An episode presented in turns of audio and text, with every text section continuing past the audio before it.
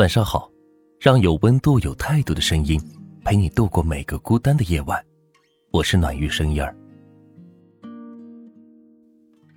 我们创建婚姻的基础，通常都是建立在相爱的两个人想要相知相守终身的基础上。婚姻的誓词说的也是，无论富贵贫穷，无论健康疾病，无论人生的顺境逆境，都要在对方最需要的时候。不离不弃，终身不离开，直到永远。但在现实生活中，有些人的婚姻，并非心甘情愿。小文跟丈夫是相亲认识的，当初二人的结合，有很大部分是迫于现实的无奈。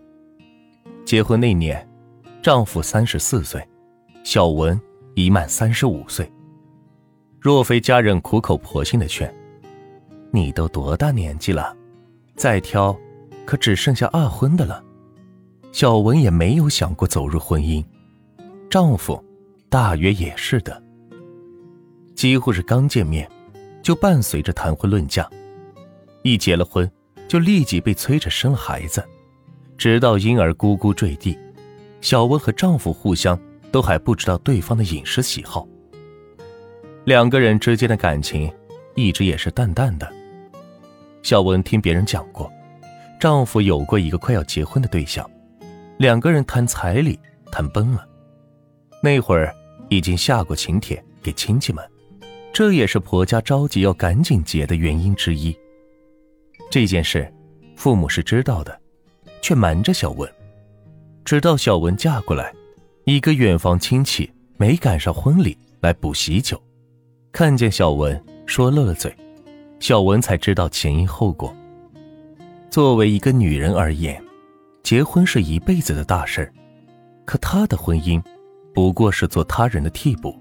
小文自然是不满意的。她对丈夫的态度亦是很一般。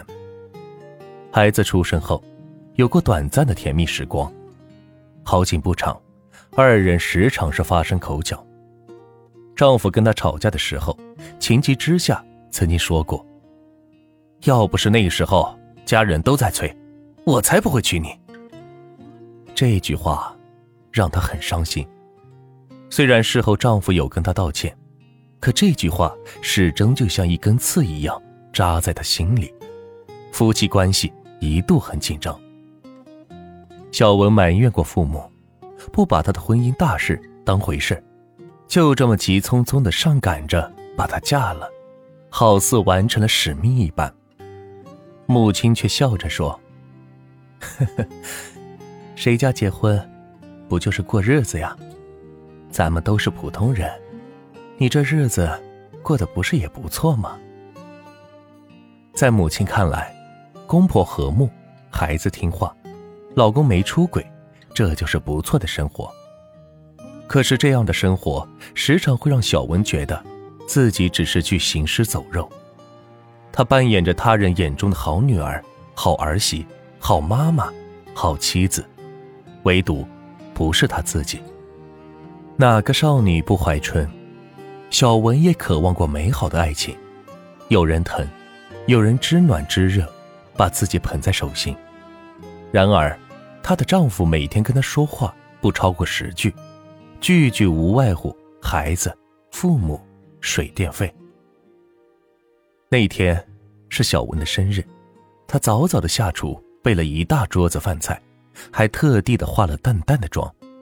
丈夫下班后，依旧是默默的换好鞋子，走到餐桌前坐下玩手机。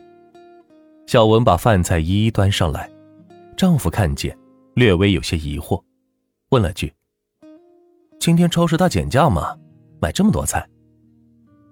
小文没有回话，丈夫。也没再询问，两人对坐着吃饭，一言不发。自始至终，丈夫都没有发现小文的改变。那一刻，小文觉得自己的心凉透了。后来，小文提出了离婚，所有人都不理解，父母甚至大骂小文身在福中不知福。平淡是生活的本质，但若是没有山盟海誓。花前月下作为前提，这种平淡也终究会让人寒心。我不是不可以将就，只是不能忍受你自始至终都拿我当做将就。好了，今天的分享就到这里，让有温度、有态度的声音陪你度过每个孤单的夜晚。我是暖玉生烟儿，希望今晚的分享能够治愈到你。晚安。喜欢我的话，可以点赞和关注我们哦。